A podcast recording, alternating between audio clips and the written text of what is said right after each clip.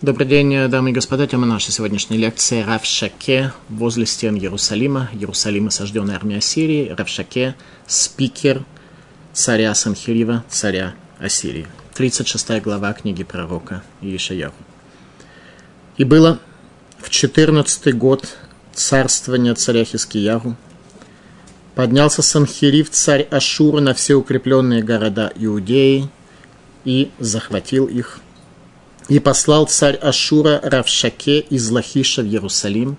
Лахиш, один из городов Иудеи, в то время находился в осаде армии Санхирива. Оттуда спикер Санхирива Равшаке отправляется в Иерусалим для того, чтобы богохульствовать. И послал царь Ашура Равшаке из Лахиша в Иерусалим к царю Хискияху с большим войском, и остановился он у канала Верхнего пруда на дороге в поле стиральщиков. Это информация нам много чего даст, потому что Равшаке не случайно остановился именно напротив канала поля стиральщиков. Именно туда он должен был прийти. И вышел к нему Ильяким, сын Хилкияру, ведущий дворцом, и Шевна, писец, и Йоа, сын Асафа, летописец, руководство Иудея вышла для ведения переговоров. И сказал им Равшаке, скажите теперь Хискиягу, так сказал царь, великий царь Ашура, царь Ассирии, что это за самоуверенность, на которую ты полагаешься, на что ты полагаешься.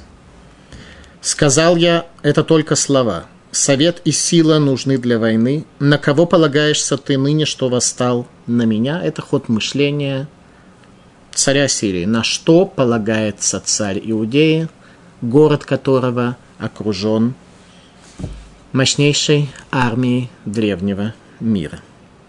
Вот полагаешься ты на опору, надломленный тростник этот на Египет, который, если человек обопрется о нее, войдет в ладонь ее и проткнет ее. Это так предполагал Санхирив и, соответственно, Равшаке, что надежда царя Хискияру связана с помощью Египта. В дальнейшем мы увидим, насколько царь Хискияху уповал на Бога, что если еврейский народ достоин спасения, то он его получит.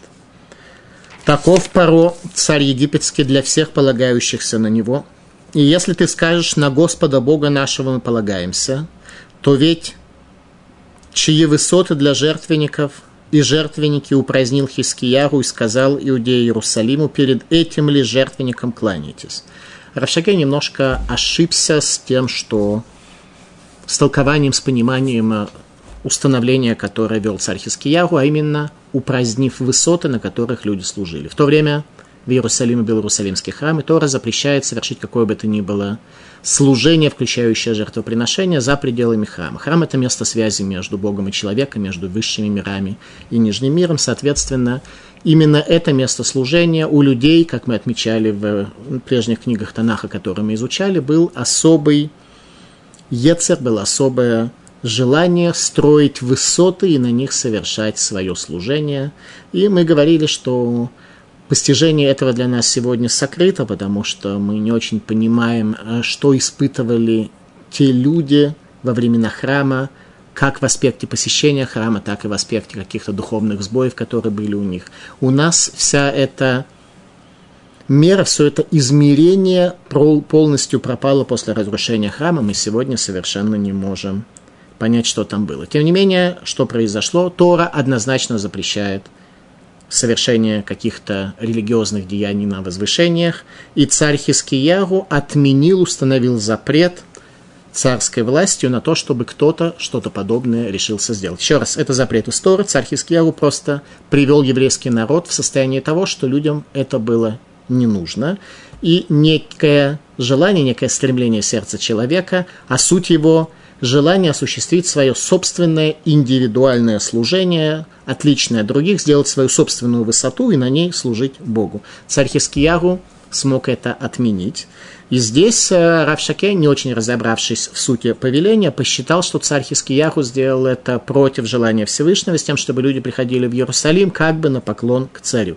Это лишний раз показывает нам, насколько язычники не понимают то, что происходит. Еще раз, как говорит Равшакей, если вы скажете, что на Господа, Бога нашего мы полагаемся, то ведь Он тот, чьи высоты для жертвенников и жертвенники упразднил Хискияру, и сказал Иудеи Иерусалиму, перед этим ли жертвенником кланяйтесь. Равшакей и этого тоже не понял. Теперь прошу, потягайте с господином моим царем Ашура, и я дам тебе две тысячи коней, сможешь ли ты набрать себе всадников для них? Как же тебе обратить вспять одного правителя из малых рабов господина моего? То есть даже одного вассала ты не сможешь обратить в бегство. Как же вы выступаете против господина моего царя Сирии, говорит Равшаке. А ты положился на Египет из-за колесницы всадников, а ныне разве не по воле Господа поднялся я на эту страну, чтобы разрушить ее? Господь сказал мне, иди на эту страну и разрушь ее. Это утверждение Равшаке в том смысле, что действительно, если бы Всевышний за грех Иудеи не решил наказать, то тогда бы нашлись многие причины для того, чтобы армия царя Сирии не пришла в землю Израиля. Сам факт того, что Всевышний позволил ему это сделать, свидетельствует о неком духовном сбое. И это лишний раз учит нас тому, как нам смотреть, как нам видеть картину мира, как мы должны понимать и учиться от событий, которые происходят. С нами не произойдет ни одно событие, которое Всевышний хочет не допустить, чтобы оно с нами произошло. И все, что с нами происходит, все это мы должны видеть и делать из этого какие-то выводы. Выводы, безусловно, более сложные, чем наша вырезанная сознанием картина мира она может продиктовать. Тем не менее, выводы делать нужно, а не все относить к случайности. Если все случайно, значит Всевышний создал такой мир, где царят случайности, и они управляют всем этим мирозданием. Так вот, из событий нужно делать выводы. И, соответственно, Равшаке делает грандиозный вывод, что если так случилось, что Всевышний допустил, чтобы армия Ассирия пришла в, к, более точно, Иерусалиму, то значит от Бога это. И сказал Равшакею Ильяким, Ишевна и Йоа, говоря, «Прошу с рабами твоими говори по-арамейски, ибо мы понимаем, и не говори с нами по-иудейски вслух народа, который на стене». Равшаке, кроме всего прочего, говорил на иврите для того, чтобы посеять страх в сердца всех евреев в Иерусалиме. И сказал Равшаке, «Разве господин мой послал меня сказать эти слова только господину твоему и к тебе, а не людям, сидящим на стене, чтобы им есть испражнения свои, пить мочу свою вместе с вами?» Равшаке говорит, что он вообще не послан вести переговоры с руководством Иудеи. Что он однозначно требует открыть врата, сдать город и ни с кем переговоры вообще вести не намеревается. Поэтому обращается ко всему народу, а не к царю, и никакие условия Санхирива не устроит. И встал Равшакей и возгласил громким голосом по-иудейски и сказал, «Слушайте слова царя, великого царя Ашура, так сказал царь, пусть не уговаривает вас Хискиягу, ибо он не сможет спасти вас. И пусть не обнадеживает вас Хискиягу Господом, говоря, спасет нас Господь. Не будет город этот отдан в руки царя Шура. Не слушайте Хискиягу, ибо так сказал царь Ашура, заключите со мной мир и выйдите ко мне, ешьте каждый плоды виноградника своего и смоковницы своей, пейте каждую воду из колодца своего, пока я не приду и не возьму вас в страну такую же, как ваша, в страну зерна и вина, в страну хлеба и виноградников. Комментаторы отмечают, что Равшаке сказал в страну такую же, как ваша, имея в виду, что если он скажет в страну лучше, чем ваша, то ему просто не поверят.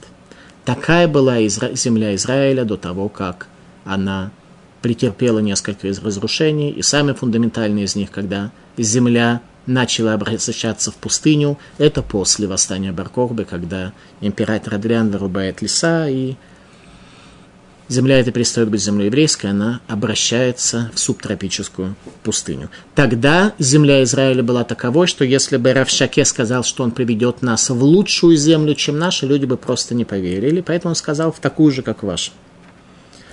Пусть не подстрекает вас Хискияру, говоря, Господь спасет нас. Разве какие-нибудь божества народов спасли страну свою от руки Ашура? Где божества Хамата и Арпада? Где божества Сеферваима, спасли ли они Шомрон от руки моей? кто из всех божеств стран этих спас страну свою от руки моей? И молчали они, и не отвечали ему ни слова, ибо было приказание царя, который сказал, не отвечайте ему. И пришел Ильяким, сын Хилкияху, ведавший дворцом, и Шевнописец, и Йоа, сын Асафа, летописец, к Хискияху в разодранных одеждах, и пересказали они ему слова Равшаки. Они порвали одежды в знак траура о богохульстве, которое они услышали об осквернении имени Всевышнего, когда он был сравнен с другими идолами, которые относились к народам, прежде захваченным Ассирией.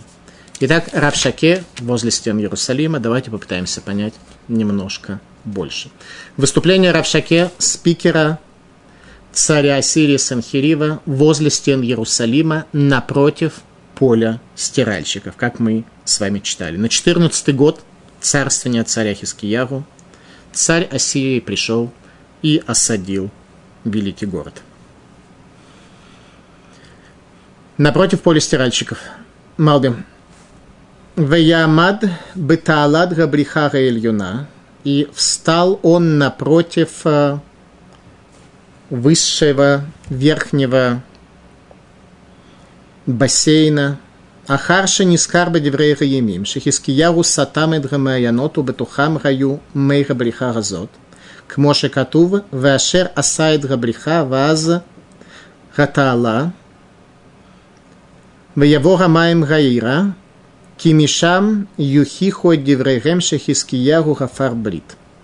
А именно те, кто были в Иерусалиме, те, кто знают э, немножко его историю, его археологию, вы знаете, что неподалеку от Иерусалима есть Талат Хискиягу, подземный, более точно, туннель, который прорыт в скале, который воды источника Гихон подает внутрь город. Сегодня это все происходит за пределами вообще городской стены, все это находится за пределами городской стены в арабском городе Кфар-Шилор, Сильван. Но в свое время, в его более точное время, Иерусалим находился не совсем в том месте, где он находится сегодня, обнесенный городскими стенами. Он находился вообще за пределами мусорных ворот. Там находился Иерусалим периода первого храма, то, что называется город Давида. С другой стороны, от э, храмовой горы. Соответственно, оказалась э, существенная проблема, что источник воды, который находится возле Иерусалима, Иерусалим на высоком холме, а источник воды бьет внизу.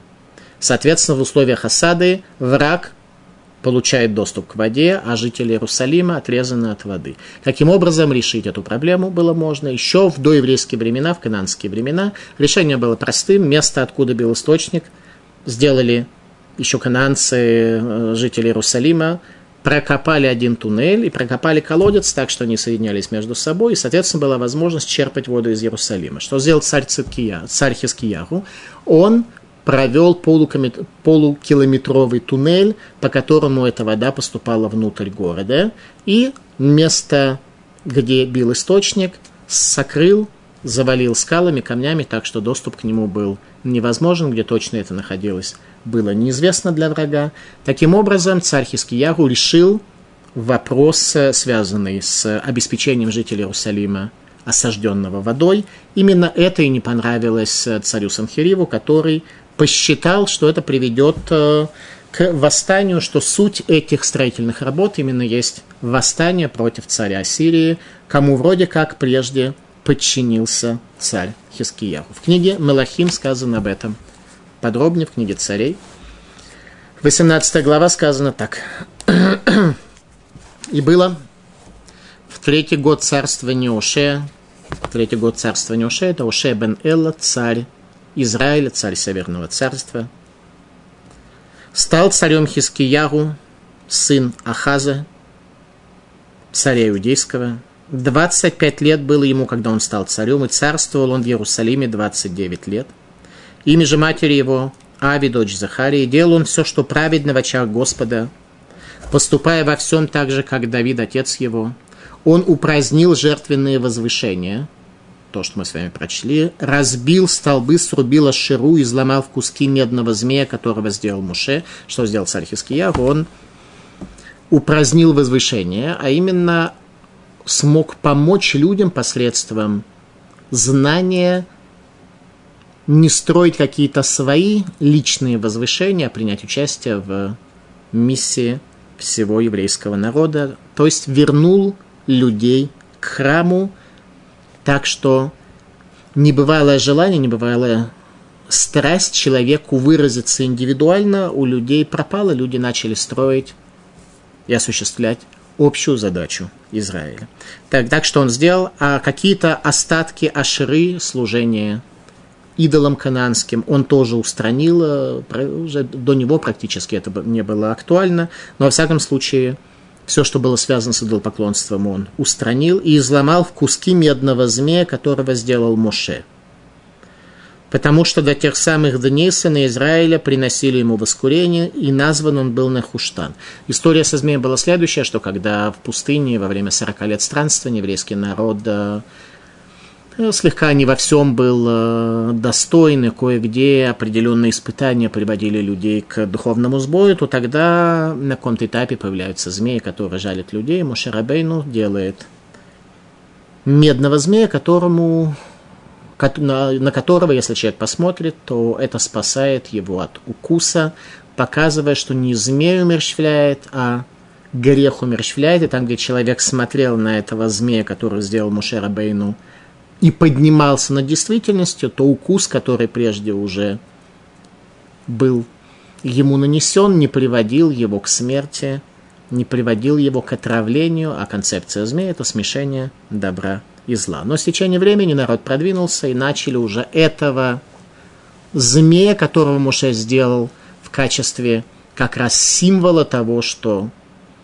человек должен отдалиться от э, смешения добра и зла, к которому пришел человек в результате греха змея. В результате люди начали поклоняться этому змею, считая, что в нем самом есть какие-то особые силы. Так вот, э, царь Хискиягу уничтожил этого змея для того, чтобы не было никаких объектов, чтобы вера людей была связана непосредственно с Всевышним. Это сложно, намного проще иметь какие-то объекты, которые можно использовать в служении. Тем не менее, так и было. Так вот, царь Хискиягу привел еврейский народ к фундаментальному исправлению.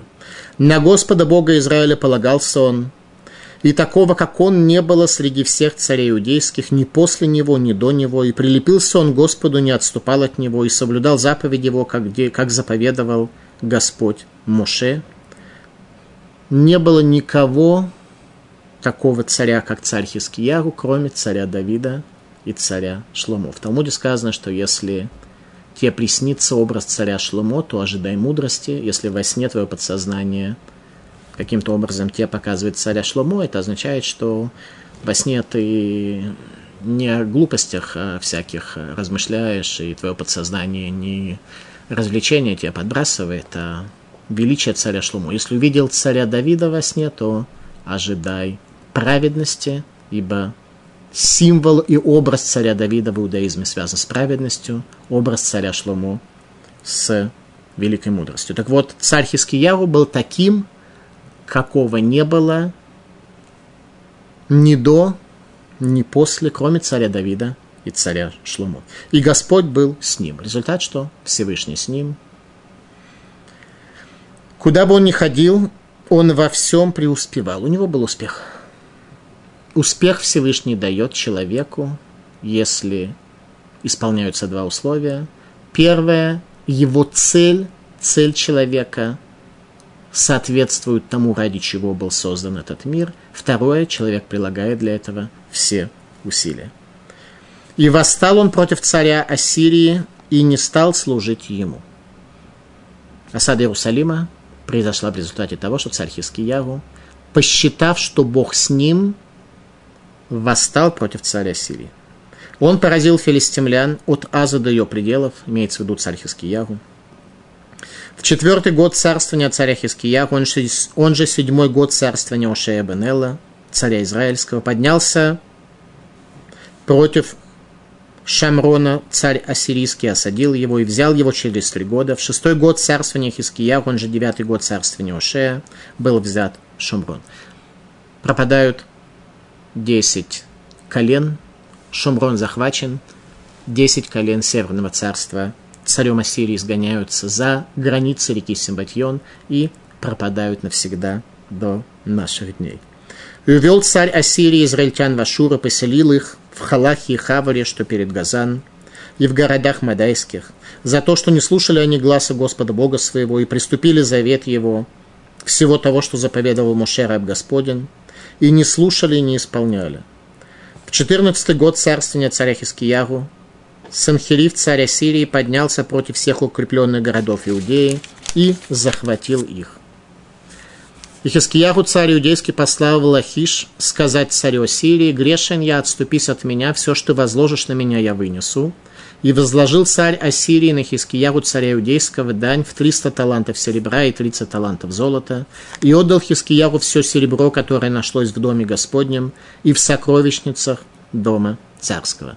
Царь Хискиягу дает выкуп царю Ассирии. Возникает вопрос, а где здесь упование на Бога, на котором зиждется понимание всей этой темы, мы с вами увидим.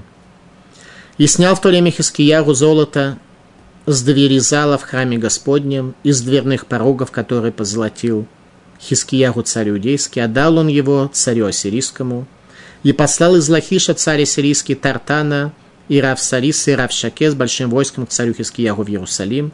И пошли они, и пришли к Иерусалиму, поднялись, и пришли, и стали у водовода верхнего водохранилища, что на дороге в поле стирающих, и воззвали они к царю.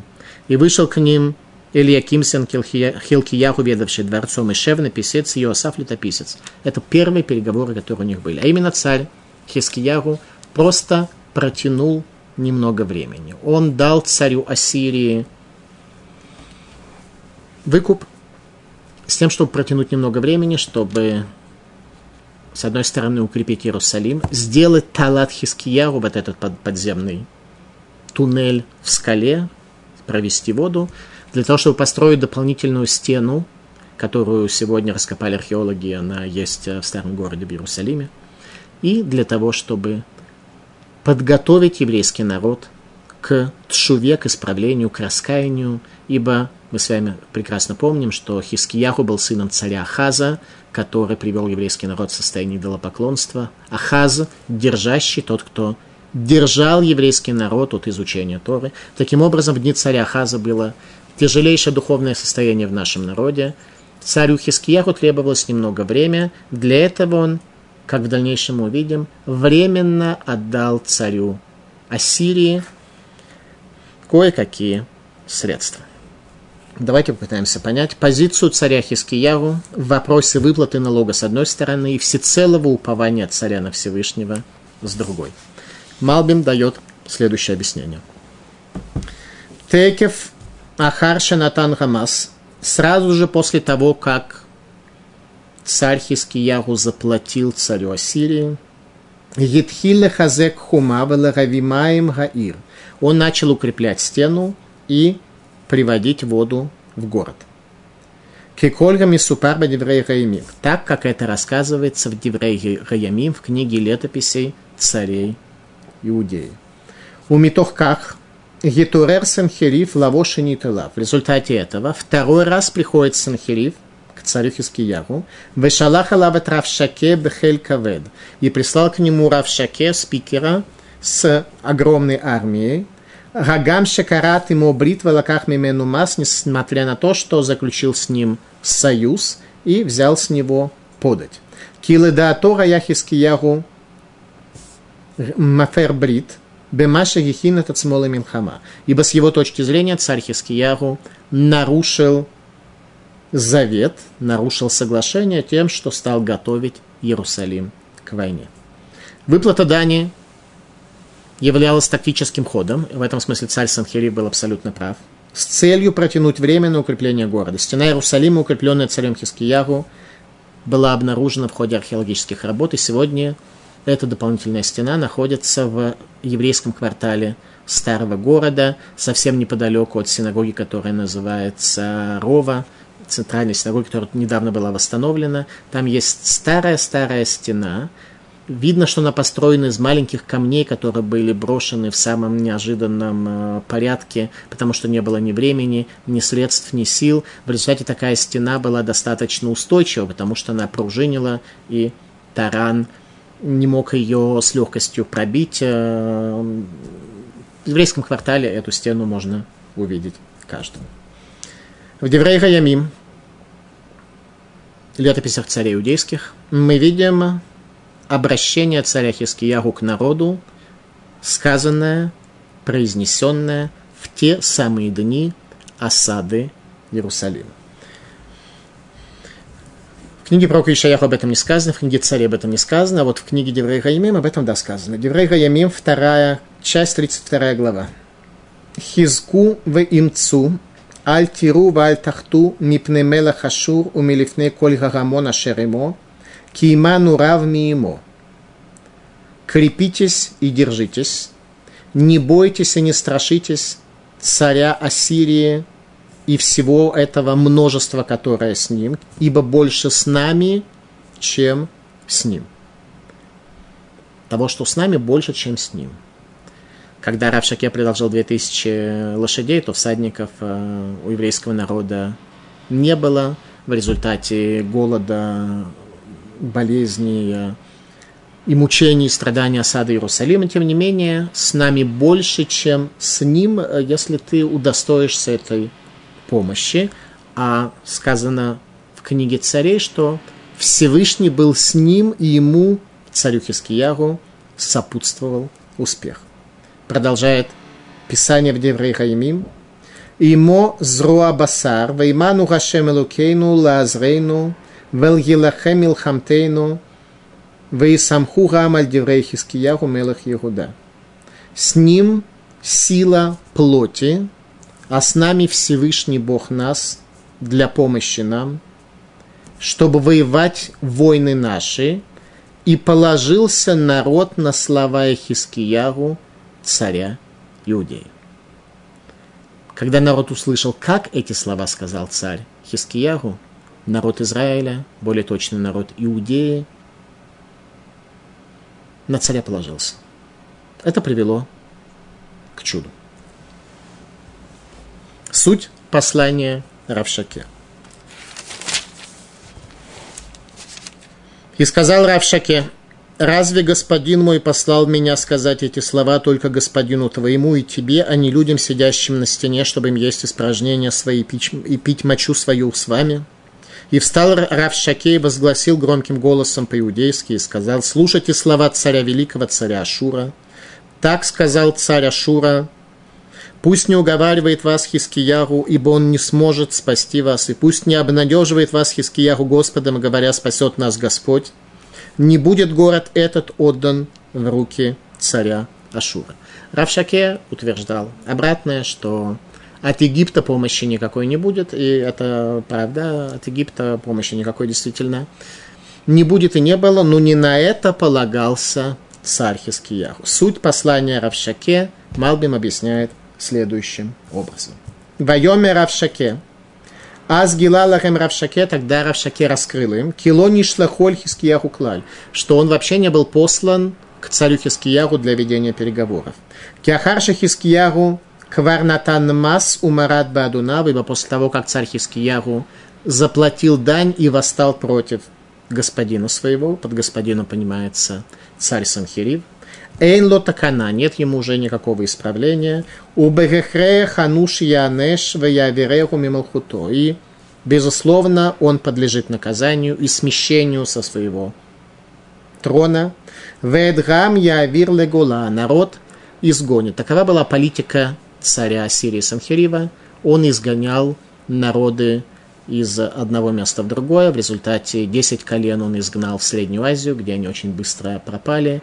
А народы, которые проживали там, он наоборот перевел э, в землю десяти колен э, в Шомрон, оттуда образовались самаритяне, шомроним, те, кто увидели, что в земле Израиля как-то плохо живется без еврейской традиции, в результате приняли иудаизм, но их принятие долго не сработало, очень быстро они вернулись снова к своим идолам, к своему духовному сбою, и в результате сегодня нет ни одного самаритянина, который был бы грамотным э, в чем бы то ни было.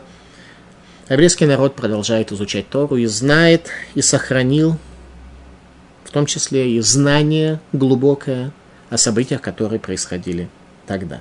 Итак, такова была позиция и политический метод решения вопросов царя Санхирива. Товарищ Сталин тоже поступал примерно так. Те, кто мешали, их изгоняли на другие земли, и как только человек оторван от своих корней, от своей земли, ему намного сложнее уже воевать, потому что он оторван от земли. Воевать, сохранить свою индивидуальность. Очень быстро люди приходят к тому, что начинают жить по-другому, так как местные народы. Об этом сказано в книге Эйха 9 ава. Мы читаем книгу Эйху, где сказано было, чтобы хоть в Кебелайлу плач ночью об изгнании. И комментатор задает вопрос, ну разве другие народы не изгоняются? Отвечают, что другие народы тоже изгоняются. Но когда они находятся в изгнании, они едят хлеб той страны, пьют вино той страны. И в результате, через короткое время, изгнание уже совершенно нерелевантно, потому что чем э, та земля и те народы, куда их изгнали, хуже, чем э, те, что были они. Но еврейский народ, который не ест чужой хлеб, не пьет чужое вино, для них это действительно изгнание. Благодаря этому мы сохранили себя, несмотря на все эти изгнания, и пройдя сквозь все эти изгнания, вплоть до последнего, и домского, в конце которого мы находимся сегодня. К Моше Раямин Раго, им Раамим, Шемардубо, Ахарей Шараю Тахат Мимшалто, Шенеиншу Бегалут. Таков был обычай царя Ассирии Санхирива с народами. Восстали они Восстали они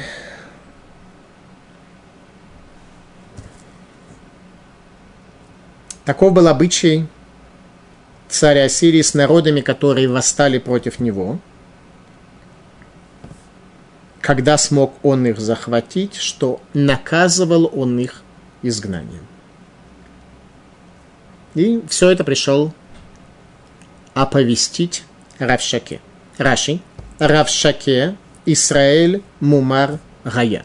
Равшаке был еврей, вероотступник. Одно из первых, или вообще, наверное, даже первое упоминание в Танахе о евреи-вероотступнике, который ни много ни мало дослужился до спикера царя Сирии Санхирива. Его выступление богохульства было напротив поля стиральщиков, главного свидетельства планов укрепления города и неподчинения царя Хискияру Санхириву. А именно, поле стиральщиков – это бреха Атахтуна, нижний э, бассейн, куда как раз вода, которая подавалась из Иерусалима, попадала пройдя сквозь туннель, и это было реальным и лучшим свидетельством планов Хискияху по строительству Иерусалима. Таким образом, именно туда подходит Равшаке для того, чтобы свидетельствовать о том, что евреи нарушили свое соглашение с царем Ассирии. Поле стиральщиков имело еще одно значение. В дни правления предыдущего нечестивого царя Ахаза – Именно туда был послан Всевышний пророк. И Ишаяру произнести пророчество о будущем нашествии Ассирии, как мы учили с вами в седьмой главе книги пророка Ишаяру. Обратите внимание, что там сказано. Седьмая глава книги пророка Ишаяру.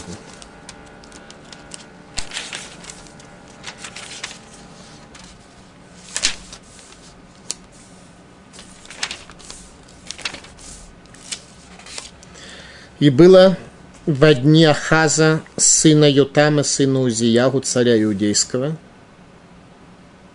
Было в дни Ахаза, сына Ютама, сына Узиягу. Ахаза – отец царя Хискиягу. И он, в свою очередь, был сыном Ютама и сына Узиягу. Йотам царил всего два года, и он был чист от греха. Узиягу был великий праведный царь, который увидел начало духовного сбоя, начала разрушения Иерусалимского храма. Поэтому он заходит в Иерусалимский храм для того, чтобы совершить там воскурение, в результате которого проказа возникает у него на лбу, и он теряет власть. Тогда, в то самое время, пророк Ишаяру, пророк Исаия, находился в Иерусалимском храме, и тогда он получил задачу быть пророком Иудея, быть пророком для еврейского народа. Так вот, у двух праведных царей, царя Узияру, отца царя Ютама, у Ютама родился сын Ахаз, который закрыл дома учения и лишний раз подчеркнул, что царь Узияху, который увидел начало духовного сбоя, что он был прав. И было в дни царя Ахаза, сына Йотама, сына Узиягу, царя иудейского, пошел Ред, сын царя арамейский, Пеках, сын Рамельягу, царь израильский, войной на Иерусалим, но не смог завоевать его. Какая ситуация? Иерусалим осажден двумя армиями. Армией Арама и армией Израиля. Междуусобная война, братская война между Иудеей и Израилем. Иерусалим окружен, еще раз обратите внимание, Израилем и Арамом. И возвещено было дому Давида. Дом Давида это кто? Это царь Ахаз. Просто Писание не хочет его упомянуть по имени, поэтому сказано дому Давида.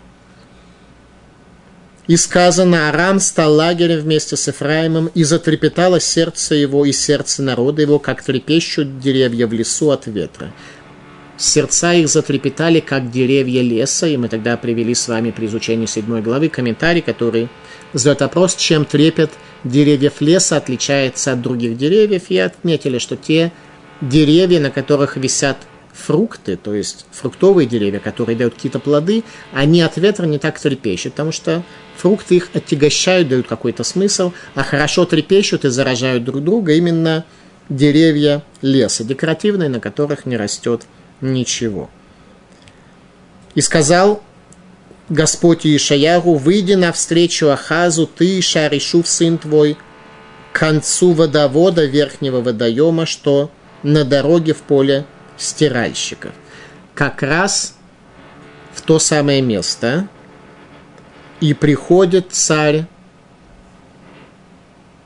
там, где находится царь Ахаз, приходит пророк Ишаяру. В то время не было еще этого канала, который сделал царь Хискияру, но там уже было некое поле стиральщиков, куда и выводили. То есть, попросту говоря, это самая нижняя часть города, где стирали, так что вода стекала вниз. Поэтому это называется поле стиральщиков. Царь Хискияру позже провел туда э, свой э, туннель и, соответственно, воду. И там пророк Ишаяру говорит – царю следующие слова, что не этого должен ты бояться, что не бойся этих двух царств, которые уже Удим, Ашаним, которые уже лишь дымящиеся головешки, кого ты должен бояться, это Ассирия. Итак, еще раз, царь Ахаз трепещет от страха перед армиями Израиля и Арама. Прок Ишаяру ему говорит тогда – что не этого тебе нужно бояться. Настоящая опасность, которая есть у еврейского народа, это Ассирия, а это уже Шней, Удим, Ашиним, это уже две головяшки дымящиеся, от них уже нет никакого проку. Все это происходит в том же самом месте, чтобы показать нам видение, которое было у царя Ишаяху тогда, и как оно исполняется через много лет спустя.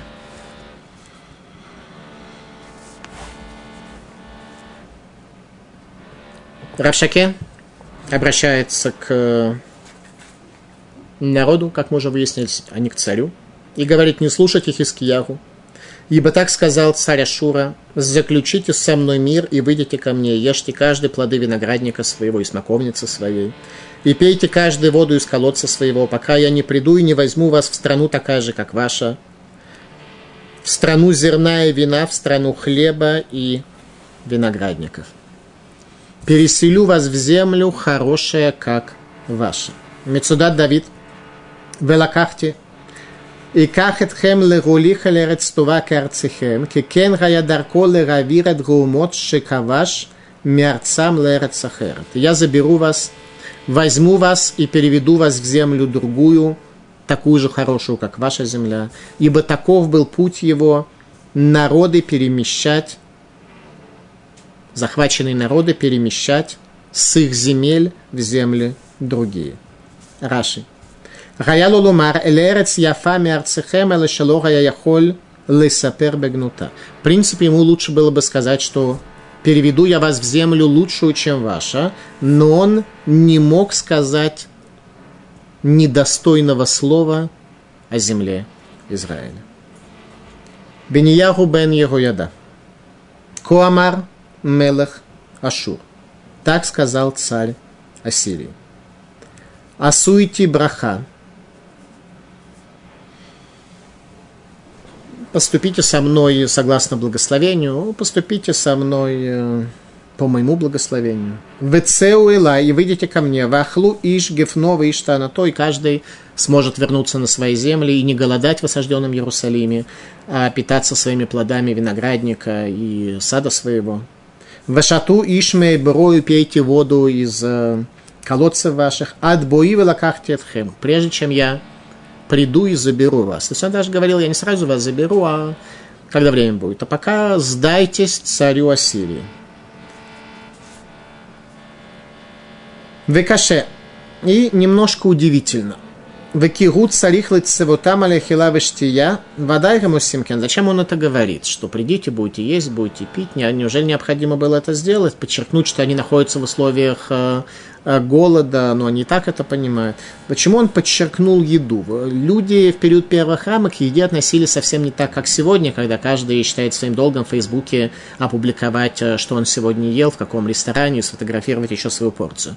Людям тогда казалось, что вопрос принятия пищи не является столь фундаментальным, чтобы вообще акцентировать на этом э, свое собственное внимание, уж тем более внимание других.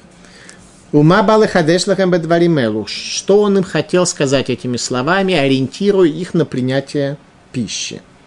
Элеха кавана хискияху амар лахем шетухлу балахма шель тура вишту баяйна шель тура. Он пришел им сказать, что царь Хискияху, который сделал акцент на том, чтобы они ели хлеб Торы и пили вино Торы, то есть он сделал Тору столь приятной для людей, что они ели... Для них более интересно, говоря простым языком, было учить Тору, чем э, заниматься чревоугодием. Поэтому хлеб и вино для них было в постижении Тора. Когда Тора приносила больше удовлетворения, чем э, процессы, происходящие в желудке и кишечнике. Веатема не слушайте царя который ориентирует вас к духовному. Эла гефнова иштанато, но ешьте плоды своего виноградника и своего сада. Шититангура акбаахила гешмит бельват. Обратите внимание на удовольствия, связанные с телесностью, с материей. Вешату ишмей и пейте воду. Лотахлу милахмашель тура, не ешьте хлеба Торы. Велотишту маем ваяншель тура, не пейте воду, которая оживляет душу и вино. Торы, которая приводит человека, как вино физическое приводит человека к расширению его существования, так и вино Тора, если Тора постигается как вино, она приводит к расширению бытия человека, тогда у него есть успех в качестве самого внешнего проявления того, к чему приводит расширение человека в Торе, это успех во всех его материальных делах. Когда материальное служит духовному, тогда у него есть успех.